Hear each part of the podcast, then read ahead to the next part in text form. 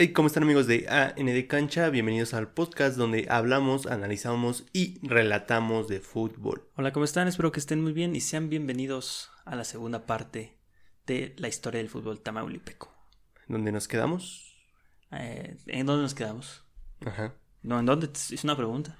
Ah, yo, yo te dije dónde nos quedamos, así como que tú ibas a entrar. No, no. Ah, bueno, nos quedamos en este Tampico Madero. Tampico Madero, exactamente, la fusión, la aberración de la naturaleza dada Y en... que habían suspendido el estadio una vez, ¿no? Eso fue una anécdota. Pero nomás lo suspendieron de un lado y del otro lado podían entrenar. Ah, sí. sí, sí. Eso, bueno, de hecho, eso fue una anécdota que pasó después. Ajá. Eh, Sí, pero sí. tiene sus curiosidades. En este episodio vamos a hablar principalmente de los personajes. Sí habrá fútbol tamaulipeco, pero hablaremos de sus personajes más importantes, Ok. que son muy, muy, Muy importantes, demasiado. ¿En el fútbol mexicano o en la historia mexicana? En la historia del fútbol mexicano. Así, top. Ok. Comencemos. Empezamos fuertecito, ¿eh? Ascenso de los Correcaminos 1987. Ok, ya en el 87. Sí. Empezamos en los 50 chavos, vamos en el 87, ¿eh? Ahí vamos. El 10 de mayo se jugaba la final más importante hasta ese momento para la historia de Ciudad Victoria. La final por el ascenso a la primera división. Era un partido que se jugaba entre universitarios. La Autónoma de Querétaro en contra de la Autónoma de Tamaulipas. Correcaminos versus Gallos Blancos. Ok, eh, esos partidos están buenos. Claramente, es un partido de ascenso. El estadio Marte R. Gómez sufrió daños por la noche lluviosa de un día anterior. Los queretanos llegaron en avión, más de 500 kilómetros recorridos para jugar la final. En esa noche se quería hacer historia. Los dueños del equipo queretano se destacaban por ser codos, Ah, Ok, pero el equipo iba bien. como el Atlas últimamente. Ándale, más o menos así. Mientras que Correcaminos formó un patronato lleno de empresarios tamaulipecos con el capricho de ascender de manera inmediata. Se le inyectó muchísimo dinero para llegar a esa final. Y de una manera un poquito rara, ¿no? Ya los Uf. patronatos. Uf, uf, uf. Ahorita vamos a ahí dudosos. Ya que este Ajá, se inyectó mucho dinero. se inyectó y pues con el capricho de ascender porque pues antes sí se podía de manera directa ascender. Ajá. Tras un 0 a 0 y un penal errado de los correcaminos se dejaba la moneda en el aire para el partido de vuelta. El ambiente en esa cancha era hostil. Los jugadores de los gallos terminaron el partido eh, pero no tenían transporte para regresar. O sea, el avión no era de, ida- de ida y vuelta. No, no, no. Nomás de ida. Nomás llegamos. ¿Cómo nos vamos? ¿Quién sabe?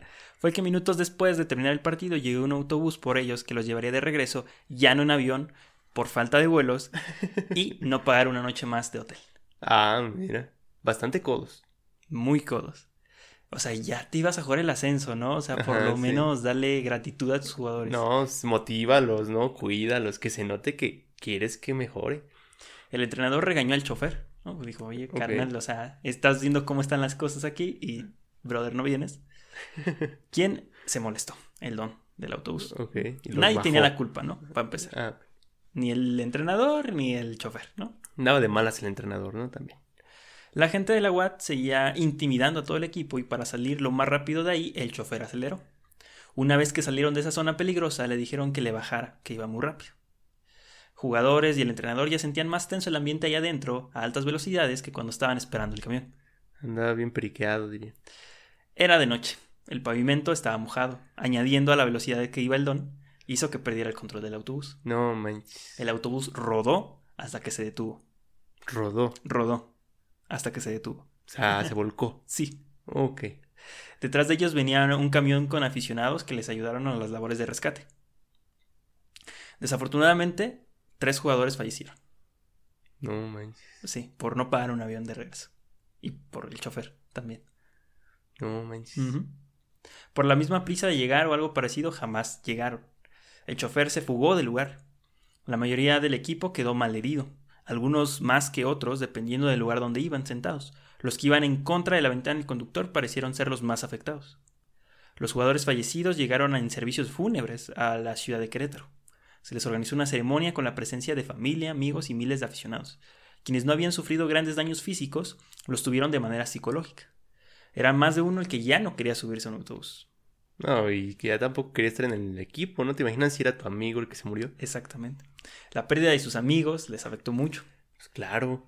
Llamaron a los psicólogos, a psicólogos para convertir esa tristeza en motivación porque ya era la mejor inversión, ¿no? Ya Sí, después, sí, sí. la mejor inversión un psicólogo. Bueno, Ponerle un parche ahí. porque la final se tenía que jugar. O sea, se te acaban de morir tres jugadores. Sí. Se- la, la final se juega. La federación dijo, eso a mí no me importa. Y ahorita estamos llorando que con el COVID, ¿no? Tres o sea, jugadores infectados. Tres jugadores infectados, ¿no? Y, ay, no me van a hacer jugar, ay, se me suspendió el partido. Brother, a estos vatos Se les murieron se tres les murieron sus amigos Sí. y tuvieron que jugar una final por el ascenso. Pero esto no es lo más importante, o lo más impresionante. Un mes de distancia. El 20 de junio, se, la primer partido se jugó el 10 de mayo y hasta el 20 de junio se jugó el otro partido, Ajá. el de vuelta, quedando uno a uno en el marcador. O sea, ni eso los correcaminos. Ok. El entrenador del Querétaro dirigió el partido desde su silla de ruedas. Ok. Así como el Tuca ahorita con sus muletas. Ajá, sí. Por reglamento, el empate en la serie se definió por un tercer partido a sede alterna. La sede, el Estadio Azteca. Con más de 30.000 personas expectando, vieron un vibrante 0 a 0, dejando todo a la deriva. De nueva cuenta, la única solución, los penales. O sea, hasta las últimas instancias lucharon. O sea, qué buenos psicólogos. Que hay que aplaudir ese mérito. Muy buenos psicólogos. Con los cuales Correcaminos se proclamó campeón de la segunda división y logró su primer ascenso a primera división. Y era mucho si Correcaminos no la armaba. Claramente. ¿Estás de acuerdo, no? Sí. Fue precisamente el 24 de junio de 1987, o sea, cuatro días después, Ajá. en la grama del antes llamado Olímpico Victoria, donde Villarreal Guerra, ante cerca de 30.000 aficionados, dio la bienvenida al equipo de Diego Malta con el trofeo de campeón, siendo el capitán Javier Garibaldi el encargado de agradecer el apoyo al mandatario tamaulipeco. Así es, Villarreal Guerra era el gobernador de Tamaulipas Ok. y los recibió. El gobernador respondió, ante una algarabía de aplausos generada por sus palabras, que las instalaciones de la Unidad Deportiva Adolfo Ruiz Cortines serían remodeladas, para cumplir con los requisitos de la Federación Mexicana de Fútbol, que antes no era tan exigente. Si votan por mí, va a haber nuevo estadio. Sí, promesa. Su gobierno cumplió. Epa, hombre de palabra, ¿eh? Sí. Gracias a su labor de día y noche de cientos de trabajadores que se encargaron de remozar y ampliar el estadio de una cantidad de 10.000 a 18.000 espectadores para dejarlo listo dos meses después para su debut en la máxima categoría. No habrá escuelas ni hospitales, pero mira, hay Ahí 8000 lugares. Ahí está, Dios. Seguridad pública, ¿qué es eso? Claro. Hay estadio, raza. Con el ascenso se dio el primer superclásico tamaulipeco, ¿no? De la historia. Sí. en primera división. Recordando que ya eran dos equipos en uno, el Tampico y el Madero, entonces para mí eso es el ultraclásico tamaulipeco. Sí, sí, sí. La fecha 2 fue el momento donde se enfrentaron en el estadio Marte R. Gómez, empatando a un tanto. La cancha del Marte recién remodelada contaba con una peculiaridad, que los hacía ganar partidos, o por lo menos eso pensaban. Ok. ¿Cuál crees que sea? Ok. Una peculiaridad que Una- les hacía, Así cosit que digas, esto nomás en Tamaulipas. les ayudaba a ganar partidos. Pues no sé, verdad, no sé, este. No los dejaban pasar al estadio, en el autobús, los Uf. bajaban, algo así. Eso pasó después, pero estos vatos. o sea, sí pasó. Sí, sí pasó. O sea, algo así. O sea, digamos que llegaron y ya no se fueron. Ok. Fue al revés, de hecho.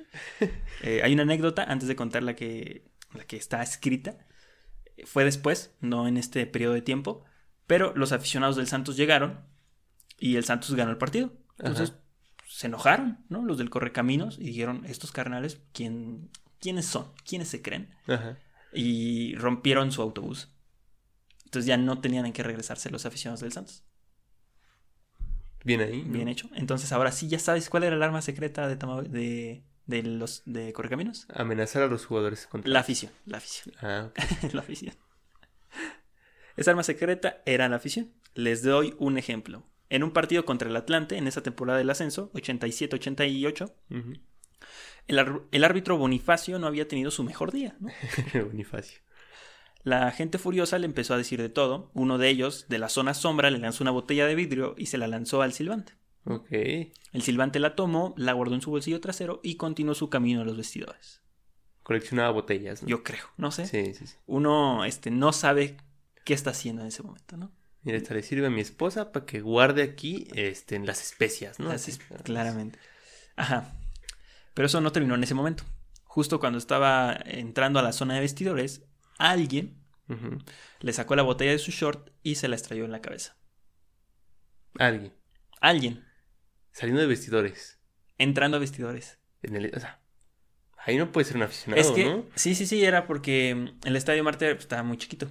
Entonces, cuando el árbitro iba entrando a una zona que ahorita ya no existe por lo mismo, Porque estrellan botellas. porque botellas, es, le estrellaron la botella en la cabeza, porque estaba muy cerca. No lo noquearon, dejó de pitar el árbitro, algo así. Eh, algo así, el estadio fue vetado, además de imponer una multa de un millón y medio de pesos de, de aquellos años. Ah, pues bien alto, la verdad.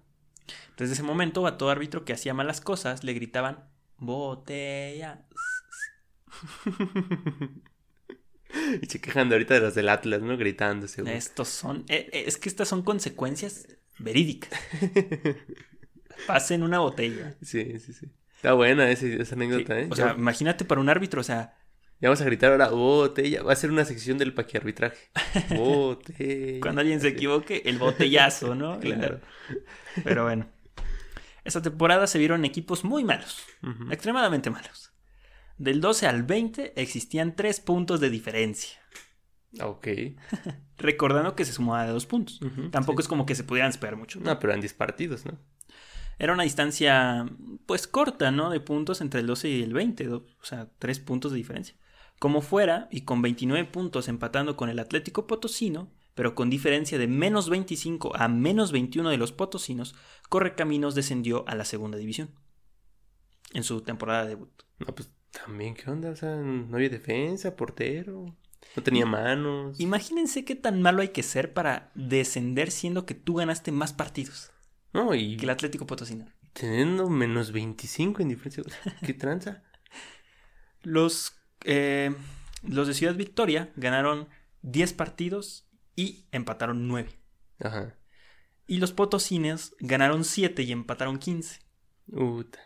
En caso de sumar de a 3, de que por ese entonces se sumara de a 3, el Correcaminos se hubiera salvado porque Sí. hubiese sumado 39 puntos por los 36 de los potosinos. Híjoles. Ahora sí que descendió el que perdió menos. Ajá. Básicamente porque empató 15 veces, ¿no? Ajá, sí. pero al final empataron en puntos, hicieron lo mismo. Los, por eso ya que la gente que diga, es que hay que modificar, ¿no? Hay que dar más puntos al que gane. No, es que ya se hizo esa bien. modificación. Y está bien. Se hizo. Tres puntos. ¿Y se volvió bien. más emocionante? No. No, nada más que cambian este, este tipo de situaciones, ¿no? A lo mejor hubiera cambiado toda la historia, ¿no? Del Sí. Correcaminos. Correcaminos no hubiera hecho lo que, lo que va a hacer. en caso de sumar de tres, pues ya sabemos que el Correcaminos se hubiera salvado, pero no, señores. ¿Cómo el Corre iba a descender? No, pues no. Esto está Tamaulipas, raza. Pásame una franquicia. Hay estadio nuevo. No nos podemos quedar sin fútbol de primera. Otro ¿no? estadio. Claro. Vamos a construir otro. Sí, sí, sí. intercambiaron franquicia con Nesa.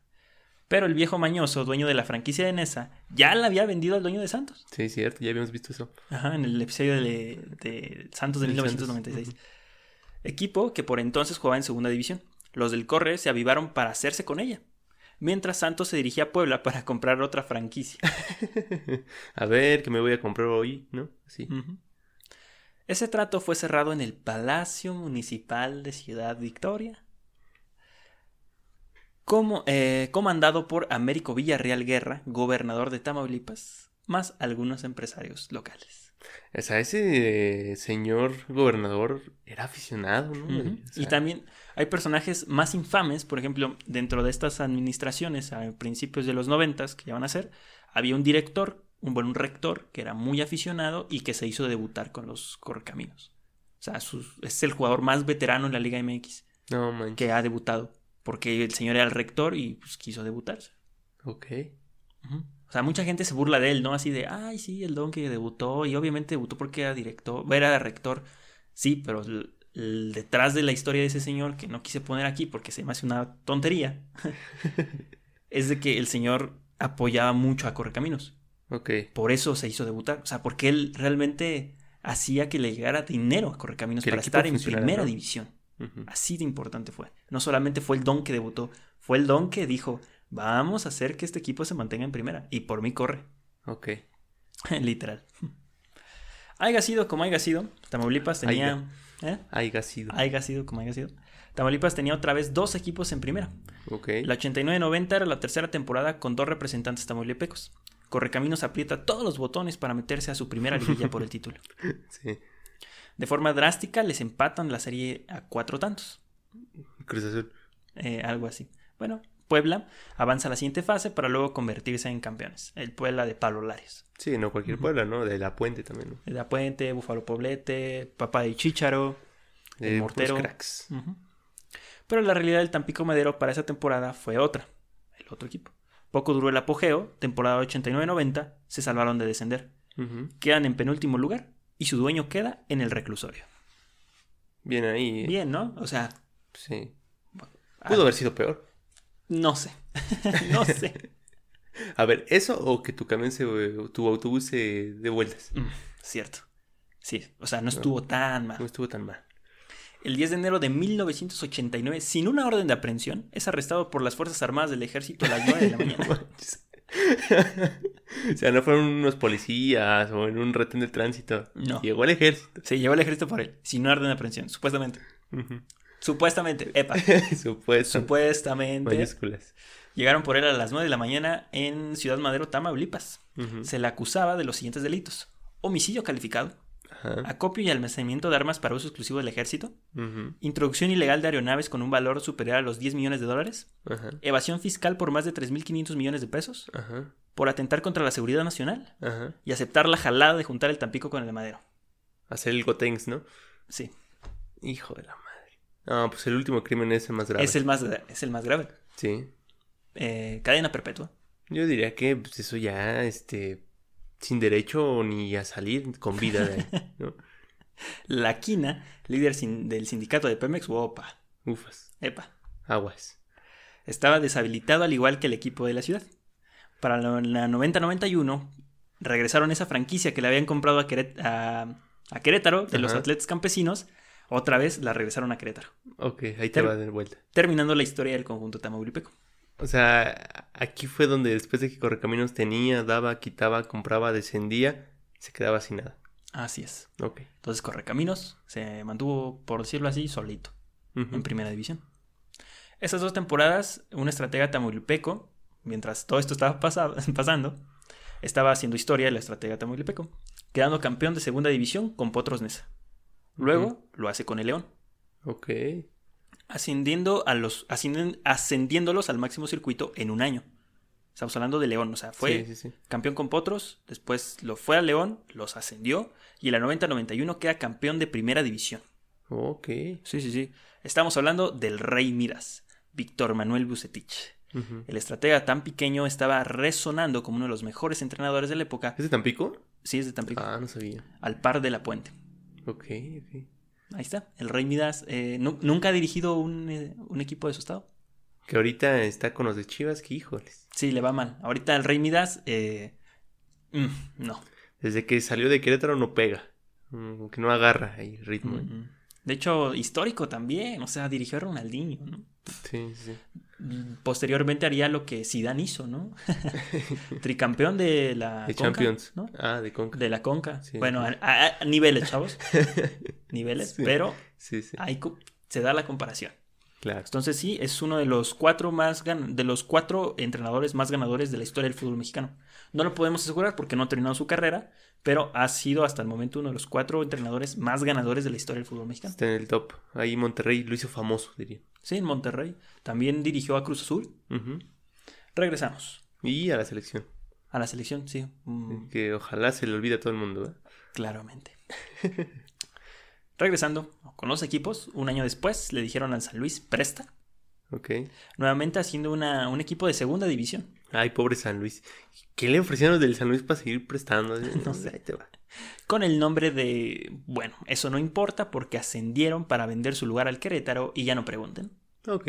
Ya no pregunten, disfruten del relajo que se viene. Ta- ta- También por eso el Querétaro, mm, o sea, ya se acostumbró a comprar y a vender, ¿no? ¿Te das cuenta? También. Sí. Ese Querétaro nunca, nunca ha hecho algo por ascender ah, automáticamente, así. Por eso no tiene ningún título. No. O sea, pues no tiene identidad el Querétaro. ¿Más de cuántos años son? ¿Más de 70 años? 60 equipo? años, Con creo. 60 años, con equipo. Ajá. Y no... 50, 60. años. 65, ¿no? Me parece. Por la playera, es que no me acuerdo. cómo- Bueno, pero sí tienen más de 60 años en- eh, compitiendo en el fútbol Ajá. mexicano y no han sido campeones de primera división. Sí.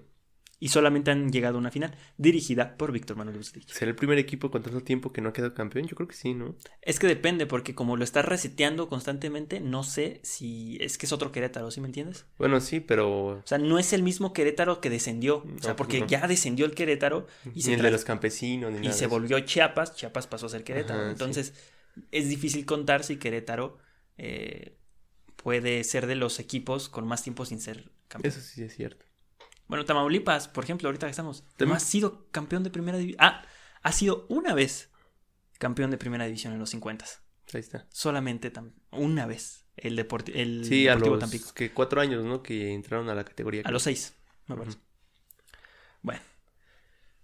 Disfruten el relajo que se viene, chavos, y pongan un poquito de atención. Eso fue en la temporada 94-95. Cuando el Corre le encajaron 8 goles en el Azteca. Lo mismo al TM Querétaro. Tampico Madero Querétaro. Una fusión. Tampico Madero Querétaro. Sí, sí, no sí. es el Gotenks, aquí es otra cosa bien rara. Le- Los dos quedaron en el fondo de la tabla porcentual y descendieron. Ok. Juntos nos vamos. Juntos, Juntos llegamos, juntos, juntos nos vamos. Y lo que sigue Chavisa ya no es chistoso. Ya no. Ya es algo de chale. Cuando Tampico quería regresar a primera en el invierno del 96, Tigres le metió 10 goles al Tampico Madero en, en la liguilla. 10 Tigres. goles. 10 goles. Y no. Y no, raza, eso estuvo leve. ¿No es récord? No, no sé si sea récord. Yo creo que sí, ¿no? Tal vez. Sí, porque era de los nueve que le metieron al Veracruz. Entre las máximas. Sí, puede ser, pero es que estos son de segunda división. Ah, Es otro récord. Y ya ves que en la segunda división borran muchos, muchas marcas. sí, además no cuenta nada. Es más, si la podemos eliminar mejor, dice. sí, sí. Al siguiente semestre, Tigres le ganó 4-1 la final al Correcaminos. Entonces se despacharon a los dos tamaulipecos y Tigres ascendió. Chale. Mientras los tamaulipecos batallaban en segunda división, un Jaibo batallaba en Países Bajos. Un jaibo. Un Jaibo. Por lo visto e investigado, el primer tamaulipeco en jugar en Europa. Lo hizo con el Vitesse. No solo es, fue el primer mexicano en jugar en Holanda. O sea, Tampoco sabemos cómo se pronuncia ese nombre. Tampoco sabemos si Vitesse está bien pro- pronunciado. Joaquín del Olmo eh, no tuvo mucha suerte regresando al año siguiente de su contratación, pero sin duda marcó historia. Aunque no es el único representante digno internacional de Tamaulipas. Mucho antes hubo otro jugador con la selección nacional representando a México en las competencias internacionales. Estamos hablando del Capi Montemayor. Su apodo es consecuencia de su liderazgo en la cancha. Portó el gafete de capitán en la selección nacional durante siete años. Ok. Y Bien Rafita Márquez, ¿no? Sí. Y aunque nunca jugó para un equipo de Tamaulipas y se considera de León por sus tres títulos de liga, uno de Copa, dos campeón de campeones y un campeonísimo, Oh, jugó con el Dumbo López no manches. León tiene temporadas de grandeza, ¿no? y salvó a uno, creo que del Necaxa, un jugador del Necaxa, de electrocutarse. ¿A poco? Sí, sí, sí, no, es una figura entera, O sea- entera, entera, entera. Era tan capitán que salvó a un electricista de electrocutarse. Sí, es cierto. Qué cosas. No estoy seguro si es del Necaxa, Ajá. pero sí salvó a un jugador de electrocutarse. Ok. Es que estaba lloviendo y había un cable por ahí suelto. Y se, se anda eh, electrocutando mi carnal. Más todo esto de reconocimientos con León, jugó el Mundial de Brasil 1950. Ok. Ese donde pues nomás no pasó nada, ¿no? Sí, no, de hecho no. Gracias a sus actuaciones en el equipo del Bajío, no cabe duda que uno de los mejores defensores de finales de los 40 y principios de los 50 era Tamaulipeco. ¿Cómo llegó León? ¿Quién sabe? Este, quién sabe, ¿Estaba bien lejos muy lejos. Pero pues él se considera de, de León? de León, básicamente. Es, eh, es un jugador que así lo ve. También en el, la 96-97 se retira Sergio Lira, el primer y por entonces único campeón goleador de equipos tamaulipecos. Sí. De hecho, desde entonces y para siempre. Desde niño su papá le inculcó el deporte y jugaba básquetbol, fútbol, voleibol, lo que estaba, lo que fuera que tuviera una pelota como centro de atención. Esta combinación de deportes lo hizo un futbolista más completo e inteligente en la cancha. Todos estos deportes los jugaba de manera informal, en el barrio, descalzo, afuera de su casa. El originario de Tamiagua, municipio costero de Veracruz, venía de una familia pobre y humilde, por lo, por lo que sus metas estaban fijadas y puestas en el estudio antes que en el deporte. Y fue así, Migró a Álamo, Veracruz para continuar con sus estudios. Recalca que jamás le pesó dejar su pueblo con tal de seguir avanzando en la escuela. Por entonces pertenecía a una selección de jugadores de su natal Tamiagua. Entrenaban día y noche para jugar contra los equipos foráneos. Esa selección ganó el torneo estatal, luego el interestatal, para pasar al prenacional. Ese último reto no lo pudieron eh, superar, pero le sirvió para que tres jugadores de aquella selección llamaran la atención de un equipo de segunda división. Mira nomás. Qué bueno, qué bonita historia. Ahorita para escuchar eso es basta. No, ahorita no. Ya. Tamiagua, no. Se olvidó para siempre, sí. Tamiagua yo creo que sí, igual desde ese entonces. No, y pues allá también para que ahorita los equipos saquen jugadores igual. Ahorita es muy difícil que alguien salga a buscar, o sea, los jugadores llegan, literalmente llegan. Llegan. se pagan escuelas desde que son niños, de 10, 12 Aquí en México, en otros lugares, sí, sí buscan. Ya cuando son mayores de edad, ya una sub-21, los que se mantienen en el equipo tal vez son buenos, porque si los registran en una cuarta división, eh, los tienen, les, tienen que pagar. Entonces, no, no es cosa sencilla jugar tan a, a, una edad adulta en un equipo de primera división, por decirlo así, o en una filial de un equipo de primera división, porque ya no pagas, te pagan por jugar. Sí, cierto. Pero por lo mientras seas menor de edad, la mayoría de las veces pagas para, para que te forme. Y desde chiquito también. Pero pues vamos a un corte y regresamos con toda la historia del fútbol de Tamaulipas. Hola, ¿estás viendo o escuchando a N de Cancha?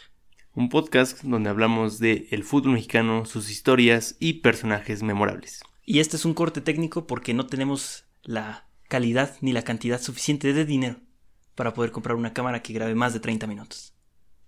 Claro que sí. Sí podemos grabar más tiempo nuestra voz, pero no nuestra jeta. Por eso tenemos que parar cada 27 minutos aproximadamente. Así es, y por eso es este corte. Pero antes de que le sigas adelantando, te queremos invitar a que te suscribas. Y si nos estás escuchando, a que nos sigas. Y que le des like a este video. Así es. Si nos estás escuchando en Spotify y no eres premium, eh, el audio no será lo mejor. Claro que sí, y bueno, ese ya no es nuestro problema. No, claro que no. Si tienes alguna duda, sugerencia o comentario, Ponlo, dinos, lo queremos conocer. Y regresamos para poder escuchar más sobre estas leyendas de Tamaulipas. Así es, ese equipo era un club queretano que se los quería llevar. A Lira y a dos más de sus compañeros. Lira desistió de la invitación, regresó a estudiar, pero sus compañeros sí aceptaron la invitación. Ah, caray, ¿cómo? Ah, o sea, sus compañeros de equipo. Sí. Ok.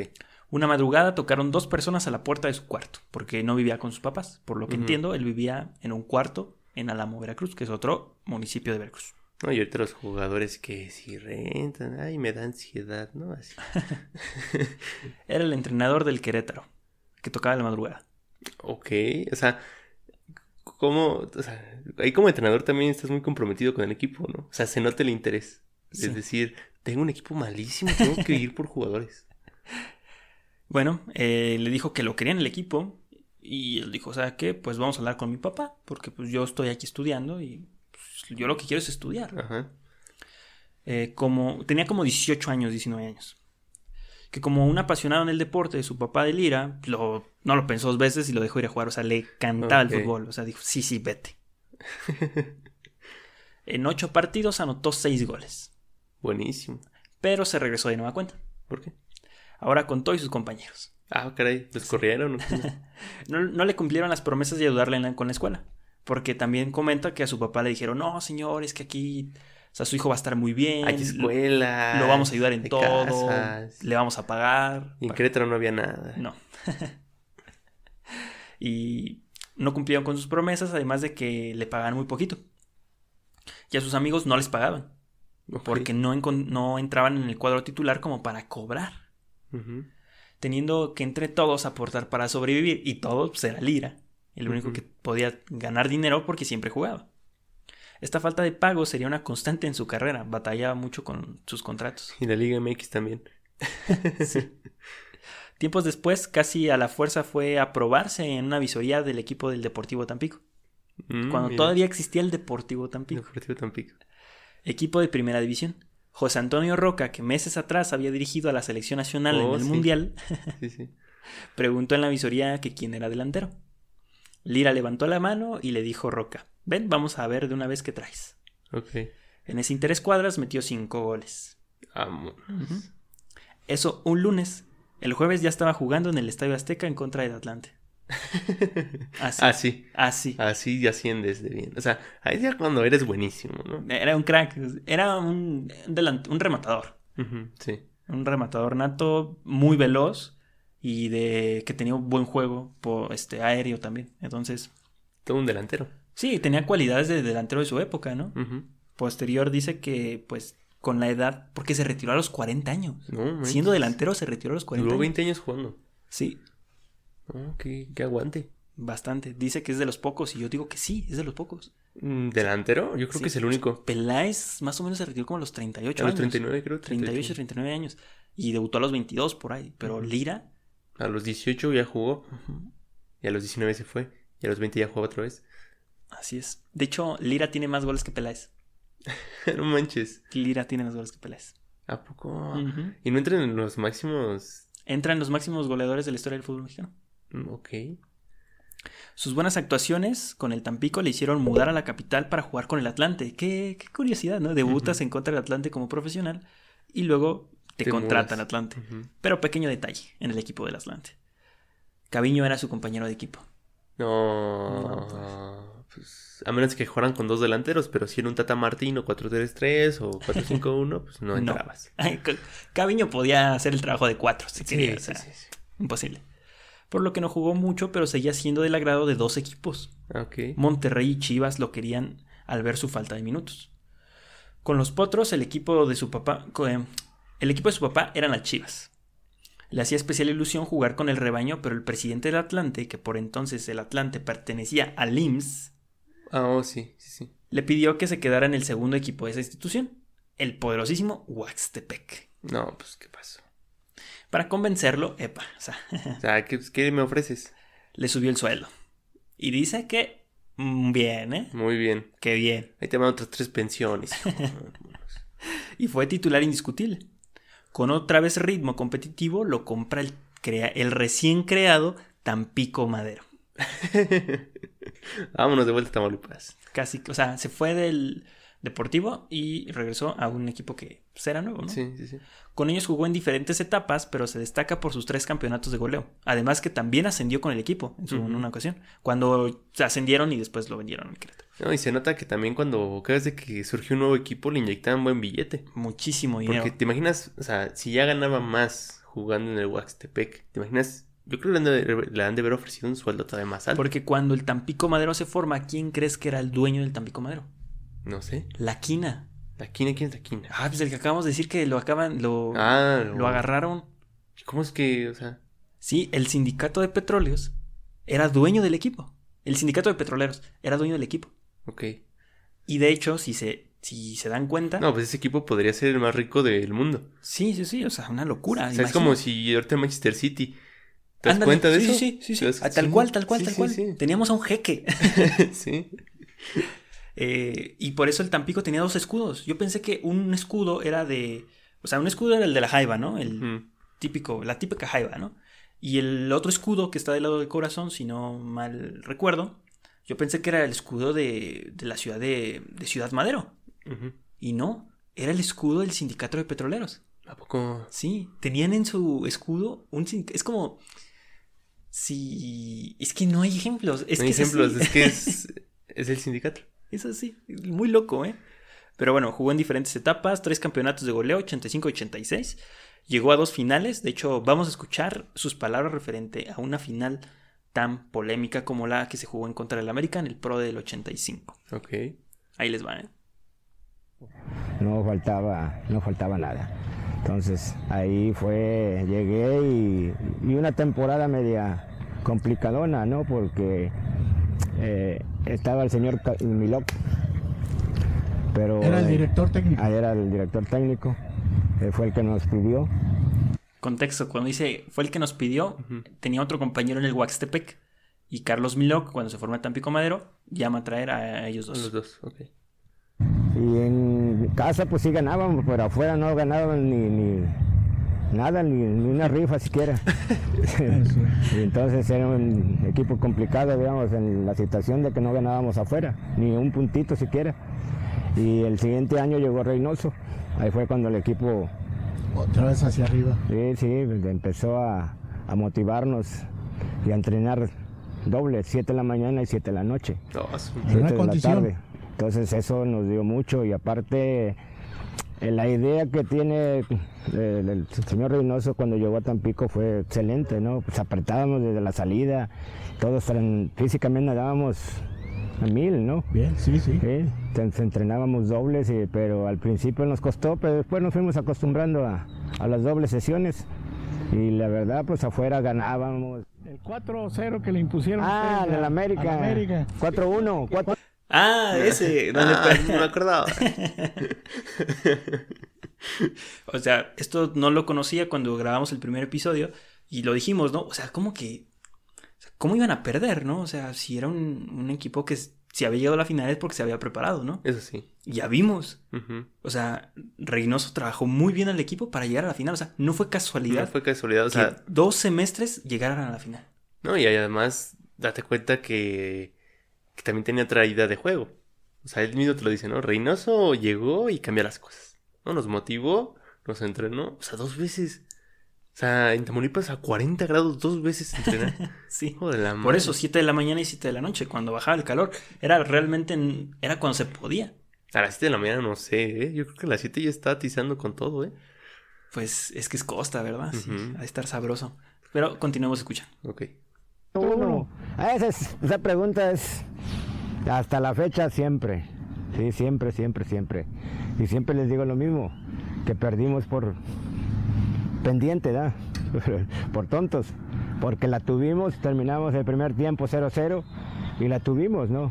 Y la verdad, si la ganamos, nosotros nos habían ofrecido eh, un buen un buen premio por ser campeones. Estaba el equipo, lo tenía eh, el sindicato petrolero, eh, Chava Barragán y la. Pues Ahí les va una torre, chavos. Una Sí. torre petrolera. ¿Sí viste cómo dijo? Lo tenía Chavarrabán y la quina. Aguas. Y se escucha, ¿no? se nos habían ofrecido hasta una casita y, y todo eso, pero perdimos. Desgraciadamente, la que tuvimos, dicen que se, se vendió, que el árbitro, mentiras. No, la tuvimos en el área, no la metimos. Y el que perdona pierde. Sí. El fútbol no le puedes dar, ni menos al América le puedes dar ese chance. O a ningún equipo le puedes dar ese chance, hay que matarlos. Y si ya los tienes en el suelo, hay que pisarle la cabeza. Y se los digo. Y no porque... ¿Cuánto nos podían ofrecer la América? Y es para un rato, y el ganar el campeonato es para toda la vida, es un prestigio para toda la vida, aunque sea sin, sin- sin dinero. Mm. Entonces, pero perdimos por porque no supimos matarlos. Ahí está. Híjoles. Ahí está. No se vendió, chavos, en exclusiva. En exclusiva no se vendió. Palabras no de cualquier persona, No. de un ídolo. De los máximos representantes del fútbol tamaulipeco. De los máximos representantes de la historia del fútbol mexicano. También. Te está diciendo que le ofrecieron una casa si ganaba. Una casa. El sindicato. El sindicato. Híjoles. Estaba pesado en ese tiempo el país, ¿no? O sea, que el IMSS con equipos, que los sindicatos con equipos. ¿Qué onda? No, o sea, y correcaminos desfalcando al gobierno. Sí, bueno, sí, no sí. correcaminos, ¿no? Pues el No. equipo al final es es, es, un- es el equipo, el equipo no tiene la culpa. ¿no? La, la gente que lo administra, que mancha y que piensa que el fútbol es para eso. Y vamos a ver que Correcaminos, raza, Correcaminos es un elefante blanco. Neta. Sí, es un Correcaminos blanco. Ok. Un correcaminotes. Sí, enorme, enorme. en la temporada 88-89 fue el mejor delantero de la Liga Mexicana con 31 años de edad Ok. y 29 goles. Ah, no manches, sí, buen récord. Al final de toda su estancia en el Tampico Madero anotó 134 goles. eh, sumando Los un- de la una, primera etapa. una cantidad de lo que los anotó en el Deportivo Tampico. Es él el máximo anotador de Tamaulipas, el máximo anotador del norte de México, mexicano. Ok. Séptimo máximo anotador mexicano de la historia con 121 goles en primera división. Ok. Sin duda, un histórico del fútbol mexicano que no se le recuerda como se merece por jugar en equipos de poca relevancia popular. El Huaxtepec, por ejemplo. O sea, uno no sabe que existe ese equipo. ¿No? Y qué bonito uniforme, ¿eh? Como el Betis. ¿A poco? Sí, verde y blanco. No sé por qué, pero me lo imaginaba así. Cada vez que me dicen un, Wax, un Waxtepec o algo así, imagino, no sé, un, un Zacatepec. Ándale. Sí, con verde y algo blanco. Ajá, sí. No tardó mucho en llegar otro digno representante de Tamaulipas en el verano del 2000. Everaldo Benjines, el nacido en Nuevo León, en Nuevo Laredo, perdón, se convirtió en el primer campeón de goleo de Tamaulipeco, con 14 goles. Compartió trofeo con el Loco Abreu y Agustín Delgado como los delanteros con más goles en esa temporada, pero no superaría la figura de Sergio Leira. Y nadie ha Mm. superado la figura de Sergio Leira. No, nadie. Ah, pues qué locuchón. Hijo de la madre, no, pues ese señor la rifaba cañón, ¿no? O sea, de alguna forma también de la mano de él llegaban a finales. Sí, básicamente. Lo dirigió este La Puente, También. ajá, en el Puebla. Y ya, ya, él ya estaba muy grande. Y- Pues, unos 36, yo creo. No, 30 y 31 años. creo que 31. tenía, 31, 32 años. Y este. Y le de hecho, se retiró en Puebla. Ok. Y le comentan que ya como ya no corría como sus tiempos de joven, que era su mayor cualidad, le dijo este La Puente que iba a jugar de nueve y medio. O sea, media punta, ¿no? Ajá, sí. Y que fue la posición donde terminó su carrera. Ya por eso tal vez no anotó tantos goles como antes, pero asistía bien cañón el don. ¿A poco? Sí, o sea, pasó de ser goleador a ser asistente. No, aparte, como dices, o sea, también jugar básquet, de alguna forma, o sea, te ayuda a la visión, a la Sí. visión de campo. Aunque todo era muy informal. O sea, Sí, realmente. no, o sea, realmente te ayuda. Pero, o sea, tienes la destreza, en algún punto la adquieres. Pero vamos a adelantarnos un poco en el tiempo, ¿no? Mientras Correcaminos echaba raíces en la Liga de Ascenso y las Jaivas nadaban a la deriva en un mar, en un mar llamado Malas Administraciones, se fundó un equipo a principios de siglo, en Altamira, otro municipio importante del estado. Los estudiantes, como eran conocidos, vieron la luz en la apertura 2003 de la primera, de la primera división A, como se le conocía a la segunda división, o como la conoció nuestra generación, Liga de Ascenso. Sí. Y como Ascenso las MX. generaciones nuevas lo conocerán, la tipo Liga de Expansión. O no sé cómo le pongan después. Después, quién sabe. Curiosamente, Correcaminos vivió todas las etapas. ¿A poco? Sí, cuando se llamaba Primera A, Segunda División y este Ascenso. Ascenso MX. Y ahorita y Liga. ahorita Liga Expansión. Sí, cierto. Desde ahí no se va Correcaminos. Ahí está. Real Sociedad de Zacatecas vendió su lugar a Estudiantes de Santander, o sea, el Altamira. Ok. Su primer casa fue el estadio Lázaro Cárdenas, pero pronto se comenzó la construcción de un estadio propio. A diferencia de otros estadios pequeños del estado, se estaba financiado por el dueño del equipo, el señor Enrique de Ita, Así se hacen las cosas. presidente de Grupo Multinodal, expertos en el transporte marítimo con sede en Altamira. Se dedicaba principalmente al almacenamiento, logística y acondicionamiento de contenedores. De esos que vienen en los barcos cargueros, ¿no? ¿sí se llaman así? No sé. Son Bueno, los- buques, ¿no? Los buques, los contenedores que vienen que eh, también viajan en tren. Eh, a eso se dedican. De hecho, pues les ponen refrigeradores y así. Ok. Para mover la mercancía o almacenarla ahí mismo en Ah, Altamira. Es que chido, ¿no? No, es un negociazo. O sea, es un puerto, No, imagínate. eres una bodega que se mueve sí, todo el tiempo, ¿no? sí, sí, totalmente.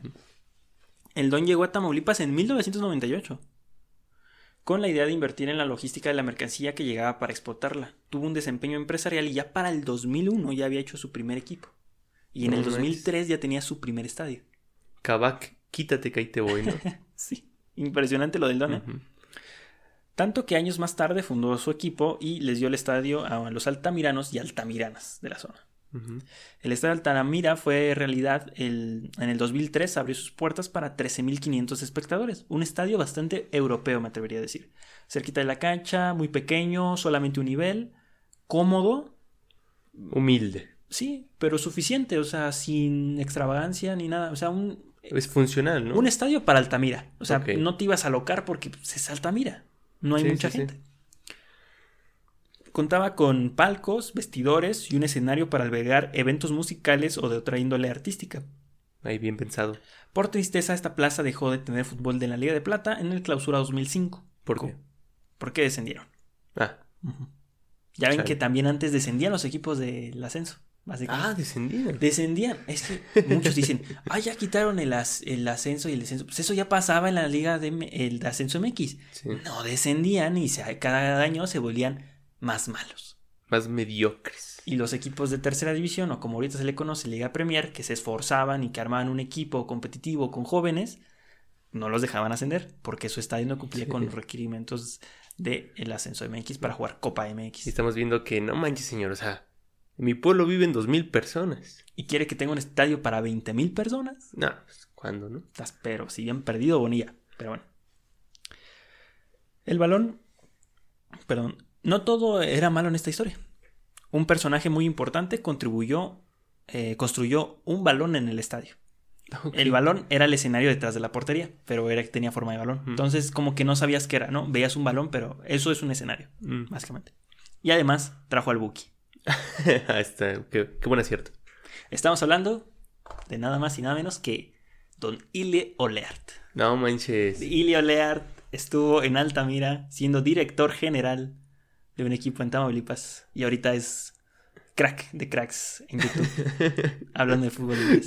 Leard estuvo ahí. Ile Oleart, No, sí, hombre. Ay, ¿Por qué no lo invitamos? no sé, es difícil, es un hombre ocupado. Además, el horario con España y México, con difícil. Es un hombre sabio. Es un- muy sabio. De hecho, tal vez si Ile no existiera, no existiría esto tampoco. No. Bueno, Ile era un catalán que es, un catalán que trabajaba como representante de jugadores en Francia y luego llegó a ser director general del equipo de Altamira. ¿Cómo? ¿Quién sabe? Habrá que preguntar. Habría que preguntarle quién lo recomendó. Seguramente la familia tendría algún nexo español, me imagino. Posiblemente. Lo del Buki, no sé si es real. A ver, no nos emocionemos. Lo puso en un tweet y ahí fue cuando dije, ¿cómo? El Buki. No, Ilie Ah, ¿Fue de qué? O sea, estaba encontrando, ¿cómo? Vine buscando cobre y encontré plata en un tweet. Ajá, sí. Porque de Altamira, chavos, hay cuatro fotos. O sea, no, no hay más. O sea, no sé, gente en Altamira que no tienen cámaras. Yo creo que no. Hay cinco fotos del estadio. Son las mismas. Y era una foto. Curioso, ¿no? Porque es Altamira, o sea. Y, y en una cuenta muy chida que se llama Nostalgia Ascenso, algo así. Ujú. eh, una cuenta de Twitter. Subieron una foto del estadio de Altamira en sus mejores años, en los 2000. ¿no? Ajá. Ahí le comentó que, ah, qué buenos tiempos. Vámonos. Y ahorita el, el estadio estaba muy triste como quedó, pero bueno. Supongamos que trajeron al Ujú. porque aquí no vamos a arruinarle la infancia a nadie. Pero aquí también vamos a viajar en el tiempo 10 temporadas cortas, o sea, 5 años. En el clausura 2010, no solo Don Ilie dejaba tierras mexicanas para triunfar en YouTube, Altamira ascendía administrativamente luego de que los finalistas no tenían derecho a ascender, porque sea, eran ¿cómo? filiales. Ilie se va y Altamira asciende. No sé, dice que se va en el 2010, pero Ujú. pudo estar una temporada o seis meses Seis meses, sí. en primera división. Ok. Tampoco sé si estuvo los cinco, dice que estuvo cinco años en México. No sé si los cinco años los vivió en México. O sea, en Tamaulipas, perdón. Tamaulipas. En Tamaulipas específicamente. No creo. No, Yo porque tampoco. estuvo en varios lugares, ¿no? Sí, bueno, estuvo en varios estados de la República estuvo. En la Liga de Ascenso igualmente. Y comparte nuestra forma de pensar que dice que la manera de, de manejar el fútbol en México es asquerosa. Y pues sí, tiene razón. O sea, el sistema de competencia para ascender y descender es imposible. Cada vez nos estamos haciendo más MLS, ¿no? Guácala, guácala, Ujú. guácala, guácala. Tenemos tanta pasión y tanta, no sé, expectativa para que un equipo pueda ascender y descender sin que nada pase, pero Hay años por detrás, historias, aficiones, récords, leyendas y seguimos haciendo las mismas jaladas, ¿no? así es. No, no se aprende hasta que llegue alguien que realmente le interese el fútbol, pero bueno, O que ya- realmente lo tumbe, ¿no? Así, por completo. Sí. Pero bueno. Eh, Tamaulipas volvió a tener dos equipos en segunda división. Y Tampico Madero, espérense, ahorita llega. Ahorita llega. Nota mi Trunks. Allá andaba en tercera, perdido, con Y unos dueños italianos argentinos. Espérense. Esto es real, ¿eh? Esto es- lo- los dueños Italiano. italianos arge- es real. Tan solo un año después, estos dos equipos se vieron en una situación competitiva atractiva. Cuando se jugaron los cuartos de final de la Apertura 2011. Altamira ganaba en casa. Los del escudo del, Atlan- Antla se llevaban la ventaja que de poco sirvió al empatar en el global 2 a 2 en casa de los Correcaminos, que pasaron por mejor posición en la tabla. Repetían el empate, pero ahora 3 en contra de Toros Neza. Por posición en la tabla, otra vez pasaban a la siguiente fase. La gran final del torneo Apertura en contra de los Reboceros de la Piedad. Ah, los reposeros. Roberto Nurce era el delantero de los Reboceros de la Piedad en el 2011. Ah, pues ahí todavía estaba joven, ahí tenía como 20 años. No, Dos- 20 2000, esto es 2011. Ahorita tiene 36, ¿no? 38 años. 38, creo. Jesús bendito. Roberto Ornur se sigue jugando, raza. Y en primera. Hace 10 años, 28 años tenía más o menos. Crack, ¿no? Sí. Se veía muy joven, la verdad se veía muy bien el panameño. Pero bueno, los correcaminos ganaron de manera contundente en 180 minutos por marcador global de 1-4. Medio boleto en la bolsa, papá. El equipo iba eh, encarrerado, Híjoles. pero en serio. Ajá. Para el clausura pasaron a liguilla y se despacharon al Mérida. ¿no? Entonces vamos por la otra mitad. Parando en seco, raza. Se toparon contra el León de Gustavo Matosa, Chapito Montes, Gallo Vázquez, Willy Peña. Híjoles. No, pues ya. Equipo que les ganó la serie por la mínima diferencia, apenas 1-0 en los dos partidos. León se convirtió en campeón y el boleto completo a primera se iba a jugar en una serie final por el ascenso. León versus Correcaminos. Híjoles. Desde 1987, la gente en Ciudad Victoria no veía, no había visto una final por el ascenso. Tan cerca, ¿no? Tan cerca la gloria. Todo empezó muy bien, ganando en casa 2-1. Desafortunadamente, fuera de casa, fueron goleados 5-0 global. No. Lo más triste es la narración que según... Porque si ascendían les iban a construir un estadio. Ajá. Y dijeron que no importaba, que no habían ascendido, les vamos a construir un estadio. Ajá. Y Jamás pasó. pura piña, sí. Sí, pura... Pero pues, ahí ya también nos lo dice. Ay, se me fue su nombre. ¿Cómo se llama ahorita al que escuchamos? ¿Eder? No. ¿Quién? A la, a la leyenda de Tamaulipas.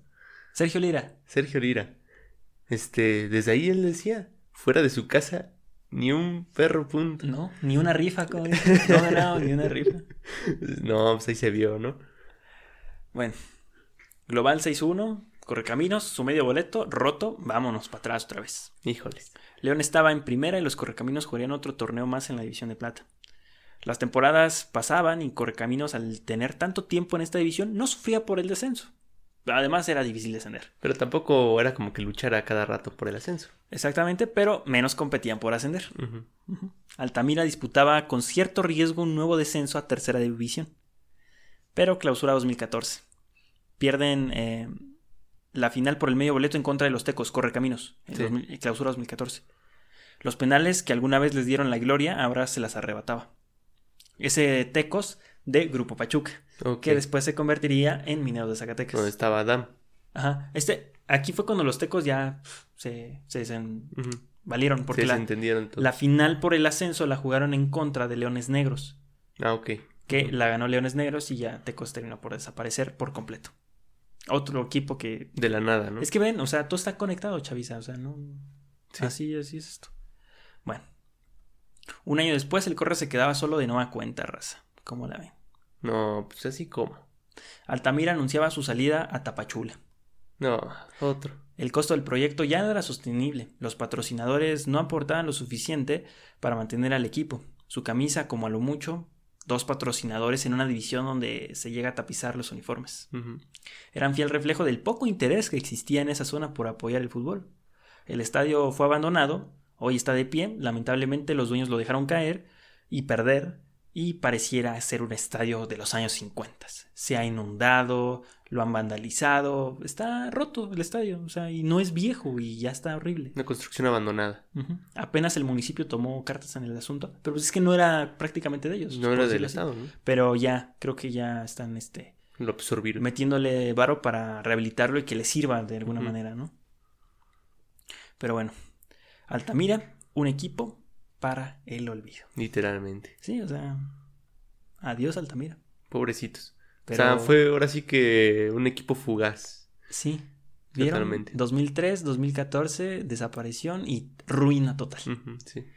Pero vamos a un corte y ya regresamos con la última parte del fútbol tamaulipeco. Y ahora sí regresamos con la última parte para ver en qué terminan nuestros queridísimos equipos desaparecidos de Tamaulipas. Si te das cuenta, esto empezó con un hype, ¿no? Fútbol en Tamaulipas, pam, Sí, equipo, sí, sí. yo quiero mi equipo, los cuerudos de Ciudad Victoria, como que había mucha pasión por el deporte. Vamos a unirlos, no, mala idea. Ah, Sí, exactamente. y al final está siendo todo muy triste, ¿no? O sea, la decadencia.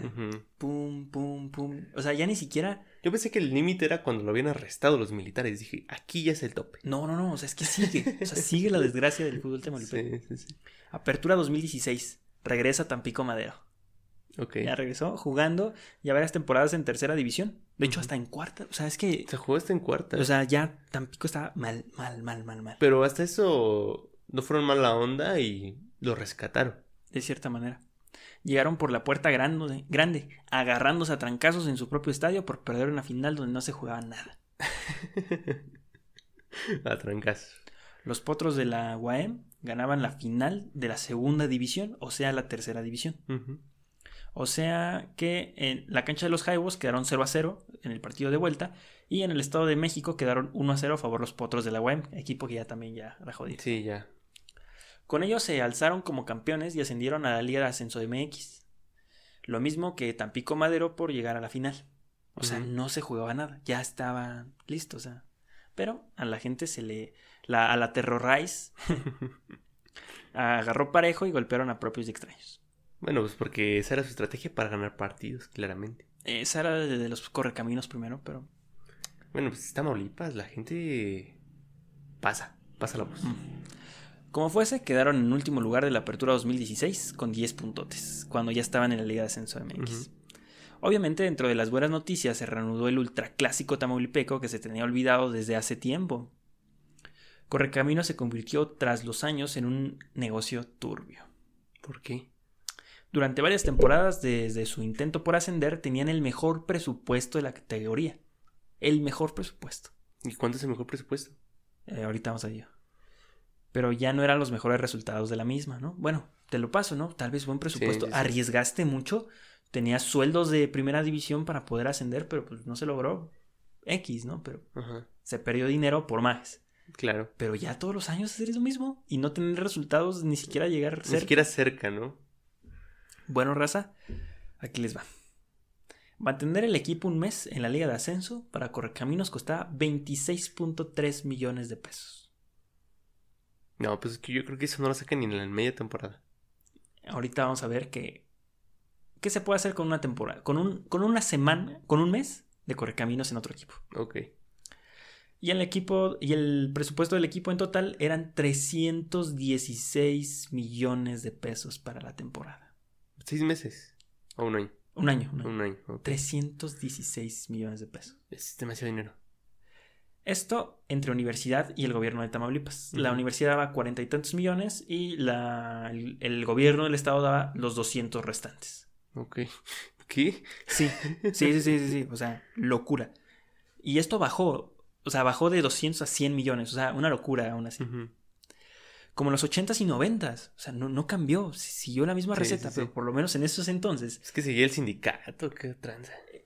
algo así. En un reportaje de récord hecho por Ignacio Suárez en colaboración con David Medrano y Luis Castillo, se percataron de las irregularidades en el presupuesto de Correcaminos comparado por entonces con el presupuesto de los potros del Agua M, que anualmente para mantener al equipo en la misma división, siendo otra vez una universidad, era de 22 millones de pesos al mes, a- al año, Al año. al año. O sea, lo que estos vatos se gastaban en un mes. Lo que O Potros sea, era 12 veces más el presupuesto. Lo que Potro se gastaba en un mes, costaba. En un En año, costaba el mes. se lo gastaba en un mes. Poco men- menos de un mes. ¿Cómo ves? Hijo de la madre, o sea, era 12 veces más. O sea, tenían que hacer 12 veces más lo que hacía el Potros de la UAM. ¿Y quién creen que iba mejor? Potros de la UAM. Potros de la UAM, No, por pues. entonces. Pues, ¿qué hacían con todo el dinero? O sea, yo nunca escuché un fichaje chido a segunda división. Ganaban muy bien los jugadores. Que es una jalada. Pero ahorita vamos a ver por qué ganaban muy bien. ¿Por qué? Te pasaban un varo, ¿no? A- Sí, por la investigación todo apunta, o apuntaba, ya que la impunidad es algo de todos los días. Ajá, a un conflicto de intereses entre el consejo deportivo del equipo, como el patronato, ajá. y el gobernador del estado. Híjoles. Que sigue- Híjoles. que sigue. Otra vez los gobernadores de Tamaulipas. Porque no salen las perras cuentas. Ajá. que en lugar de gastar tanto en nómina, porque ni siquiera en fichajes, como tú dices, Ajá. sino era en nómina, en sueldos de los, de los jugadores, no se invierte en otros sectores de una necesidad real con Claro. el gobierno. Como es un beneficio en común para Tamaulipas, ¿no? Yo qué sé, salud, educación, seguridad, Traer al Conejo Pérez, algo así, ¿no? cosas que valieran la pena. Estos dos personajes son aquellos que manejan los recursos a gusto y antojo.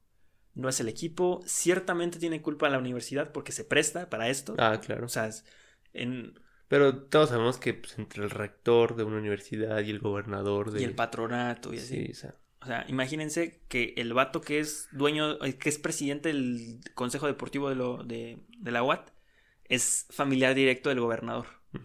Y ahí ya todo se O del mismo partido político. Eh, Ajá, es que esto es así. Ajá. Esto es así. bueno. Mientras este robo pasaba, se estaba inaugurando lo que iba a ser el cuarto estadio más grande del noreste de México. Ok. El Hogar. Ah, caray. Casa de los Gavilanes de Matamoros. en un municipio fronterizo, su presidente, Juan Alberto García Pérez, que con, invers- que con inversión financiera privada eh, financió el estadio para 22 mil espectadores, que va a pasar a ser más, pero es como la primera fase, que tiene como objetivo, o tenían como objetivo, ascender a la Liga de Ascenso MX, cosa que no pasó y no va a pasar. El presidente del equipo no tiene un registro en internet sobre a qué se dedica, pero por lo poco que hay de ese hombre, es un hombre allegado a la política de Tamaulipas, Pues ahí está. con supuestos conflictos con el gobernador actual. Híjoles. ¿Recuerdan la historia del Altamira? Sí, Estadio muy perrón, mucha ilusión, empresario, inversión privada. sí. Ah, ¿Qué? Gavilanes de Matamoros puede que vaya por ahí. Ah, sí. Tristemente. No van a poder ascender, o sea, la liga está blindada. La liga de expansión. Sí, las dos ligas. Las dos de arriba. Y la tercera división. Y ahorita, en- por lo que vi en tercera división, no, no pudieron competir. Entonces, No, y en tercera división está muy, muy difícil. Es la división más difícil de México, yo creo. Sí, y la más chida. Torneo largo, Chavisa, después liguilla. Uf, Ajá. uf, uf. uf. 800 equipos. Eh, sí, hay creo que 40 equipos. Algo así. Como treinta y tantos equipos hay. Pero divididos en dos sectores, entonces tu grupo es normal. O sea, juegas 18, 18, algo así, ¿no? como 15, 16. Ajá. eh, o sea, juegas entre 32 fechas y 30 fechas. Y luego viene la liguilla. Y ahí ya se mezclan con los de la otra zona porque se divide por norte y sur. Actualmente así se juega. Y tienen. Y se le dedica. Se le da mucha dedicación a esta liga porque es lo más puro que tiene el fútbol mexicano. Sí. O sea, no hay una liga más pura donde se juega más fútbol por jugar fútbol que esa liga. Que aún así, pues igual, como dices, es jugar por jugar. Sí. No se consigue nada. Pero bueno, ojalá que no les vaya tan mal. Pero para mí es un caso Altamira. Ok. que los Gavilanes. Al par, no podemos parar. Otro municipio de Tamaulipas quería su equipo, su estadio y de paso su unidad deportiva. ¿Cómo no? Ah, caray, Todo junto, no manches. ¿qué? ¿Quién era o qué? Nació el Atlético Reynosa. Híjoles. Que juega en la Unión Deportiva Solidaridad con capacidad para 20.000 espectadores. Y sí, esa unidad deportiva es todo lo que les dije, estadio, eh, unidad deportiva, cancha, este, alberca, hicieron. gasuma, de todo. Ok. Una ciudad deportiva. Sí. Cuenta con capacidad para 20.000 espectadores que al, jugar, al juzgar por las imágenes está hecha con las patas. Ok. Sí, o sea, es muy nueva y tú dices, esto no. O sea, lo pudieron haber hecho mejor. Sí, muchísimo mejor. A ver, cuando tú, hasta en la cancha, en el mantenimiento de la cancha se ven muchas cosas. Es que ahí hasta me da miedo porque dices, híjole, es una unidad deportiva, ¿no? Te la pintan bien chido, nueva y así. A veces pueden ser otros elefantotes blancos. Es que ya, ya cuando viste tantas cosas y estamos viendo tantas cosas, ya no confías. No confías Aunque en nada. digas, bueno, estuvo bien. Es que, ¿Quién sabe? mm, no sé. Y fue inversión municipal e inversión privada. Fue de micha y micha. Tampico Madero fue comprado en su totalidad después de esto por Ajá. Grupo Orley. ok, ahí es donde empieza el renacimiento. El patrón se hizo con la mayoría del equipo y lo empezó a convertir en una filial del Santos Laguna. Sí. Luego compraría el Atlas y de sus tres equipos no se armaría ni uno. ¿O sí? Armó uno. ¿O sí? Armó Sí, uno sí. y después lo desarmó. Como si fueran sus juguetes. Claro. Son sus juguetes. En la apertura 2019, casi 20 años después, aparece otro campeón de goleo tamaulipeco. ¿Quién? Ahora, en- ahora nativo de Ciudad Victoria. No sé. El CR7, ¿Quién se recite? Alan Pulido. Ah, sí, sí. Alan Pulido, campeón de goleo. El que me lo secuestraron. Ah, sí. Reconocido por su paso en Tigres como juvenil y su corto paso por el fútbol griego. Ajá. Bueno, es que ese corto paso a mí se me hizo eterno, ¿no? Yo pensé que iba a regresar como de 30 años. Es que ahí tuvo problemas, ¿no? Con Tigres y así estuvo turbio. Ajá, estuvo turbio. Seis meses antes, Cristina Ferral se convirtió en la primer mujer tamaulipeca campeona del fútbol mexicano con los Tigres. O con las Tigres. Ok. Ya ahí tengo problemas siempre con eso. Con las tigresas. Con el equipo de Tigres. Eh, Las tigresas, ¿no? no sé. ¿Cómo le Las felinas? No, pues, Es que ese es un problema, es un problema. quién sabe. Bueno, la originaria de Ciudad Madero jugó en Francia con el Olympique de Marsella. Ah, su madre. Regresó a México para reforzar a los Tigres y con 26 años y su historia. Es defensa. Ah, qué chido. No, pues ya le fue bien, la verdad. Ya. Sí. De hecho, los equipos del norte, femenilmente, son los que mejor les pagan. Pero las mujeres en serio juegan fútbol. No, las mujeres ni saben jugar fútbol. Los hombres somos mejor para jugar fútbol. Pues viejo baboso, obviamente. Obviamente. Porque llevamos mucho tiempo jugando esta cosa. Las No, motivaciones son diferentes. Ella se fue a Francia, te estoy hablando como con 24 años. Ajá, y, y a ganar, no sé, tres mil euros. Las motivaciones son totalmente diferentes. No vas a jugar igual ganando 2 millones de dólares a ganando 1500 pesos al mes. Ajá, sí. Es que, vatos, ¿qué Sí. tranza? O sea, hay todo un fondo. Pero, Claro. Bueno, la gente que no va a entender, no va a entender. No. Antes de retirarnos, van algunas menciones especiales Ok. de personajes históricos. Julio Gómez. La momia, La momia. anotó un gol de chileno en el Mundial Sub-17 en contra de Alemania para llevar a México a la final del mundo. Ok. Momento memorable, ¿eh? Sí, sí, sí. Carlos Peña. Ah, El Guti, el Gulit, bicampeón del fútbol mexicano. Ojito, ¿eh? y con el hígado más fuerte del mundo. sí. Mundialista. Jugó en Escocia, Polonia y robó en Cruz Azul. Y ahorita está en Centroamérica. Está. Centroamérica. Ya jugó en, eh, jugó en los Correcaminos también. Ajá, sí, Ujú. cierto. Después de correr lo de Cruz Azul, ¿no? Sí, también. Carlos, eh, bueno, es que fue a Polonia, ¿no? Y después fue cuando vino a Correcaminos y que hubo ahí un problema porque Correcaminos no había pagado el traspaso a- al equipo polaco. Cosas que pasan en Tamaulipas. Seguimos haciendo las cosas malo. Trae, traes un borrachote. No puedes. Con todo respeto, ey, no era profesional. No es profesional. No es profesional. No, Por eso su carrera va como va, no es profesional. Y si ganaba tanto dinero es que no se lo merecía. claro. Pero es histórico. De alguna forma. Es histórico, o sea, no lo podemos negar. no, No, la se verdad puede es borrar. que iba muy bien. En el León iba perfecto. Llegó a la selección mexicana. Llegó a Chivas. Llegó a Chivas. Metió gol en un clásico capital. O sea, en un clásico nacional. El Willy rifaba bien cañón, la verdad. Si tú lo veías jugar y pues, decías que jugadorazo. No por pero- nada fue al mundial. Ajá, pero su indisciplina, su poca ética. Carlos Turrubiantes, seleccionado nacional y subcampeón de la Copa América en 1993. Ujú. Aunque no jugó, estuvo ahí. ey, Sí, estuvo ahí. claro. Mm, eh, Rodolfo Pizarro, primer jugador en jubilarse a los 26 años. La- ok, con Juegue- el festejo más horrible del mundo. también. Claramente, copiado sobre todo. Bueno, no sabemos si va a triunfar, pero por lo menos ha sido una de las figuras indiscutibles de una cantera muy buena que tenía eh, los Tuzos del Pachuca. Sabemos que no triunfó. No triunfó, pero o sea, mira, por si en el futuro pasa algo, yo qué sé. Beckham lo recomienda al Manchester United, Hoy. puede pasar. Eh, pues ahí está. Me pasé un poquito, ¿no? Con Rodolfo Pizarro. Sí. Y por último, Javier Baez, subcampeón de la Copa Libertadores con Chivas en el 2010. Oh, mira nomás. sí. Hay un campeón, un subcampeón de la Libertadores, Tamaulipeco. Pues ahí está. Ah, y también yo me imagino que ha de haber muchos otros deportistas de otras ramas, ¿no? Ah, sí, claramente. Con la llegada de la pandemia y la erradicación de los ascensos y descensos, nos va a faltar vida para ver a un equipo tamaulipeco compitiendo por un digno lugar en la historia del fútbol mexicano. No, y por un campeonato de primera división. Por nos va a faltar vida para ver muchas cosas, chavos. En unas de esas, ver a Correcaminos o a Tampico Madero en primera división. Va a haber una final que va a ser Tamaulipas contra Querétaro. Imagina. Ahí te una que se repita eso, pero en primera división. Sí, es que sí, sí. sería, me muero. Sí, sí, sí. O ya no estoy aquí. Pero, Chavisa, hasta aquí la historia del fútbol en Tamaulipas. Pues ahí está, espero les haya gustado. Pero, epa, una última observación. Después de esto, se puede jugar de, en este espacio-tiempo el campeón de campeones de la Liga de Expansión. Y puede volver a ser campeón de campeones el Tampico. Tampico. No va tan bien, ¿o sí? No, no, no, no, va mal. De hecho, creo que no va a entrar repichaje. Pe- sí, cosas. Pero, Ok. porque lo des- desmanteló Orlegui. Sí. El punto es de que pues, ya tiene medio boleto y como sea va a jugar la final, que yo le tiro mis canicas al Morelia o el Atlante para que juegue la final del campeón de campeones. Yo le tiro al Morelia todo. Sí, verdad es que va Sí. muy bien el Morelia. Pero sí ¿Morelia o Celaya? Aquí vemos la liga de expansión, Chavisa. O sea, es que ustedes, la neta, no saben lo que nos tragamos para documentar estas cosas. Sí. Pero ahora sí, hasta aquí el episodio. Hasta aquí, espero que les haya gustado y hayan aprendido sobre el botellazo, ya El se va a llamar. Los próximos errores arbitrales, los botellazos. Sobre que los sindicatos no deben de tener equipos de fútbol. Ajá. Que la final de la América Tampico no fue robada. No fue robada. Ni comprada, ni nada parecido. También. ¿Qué otra cosa?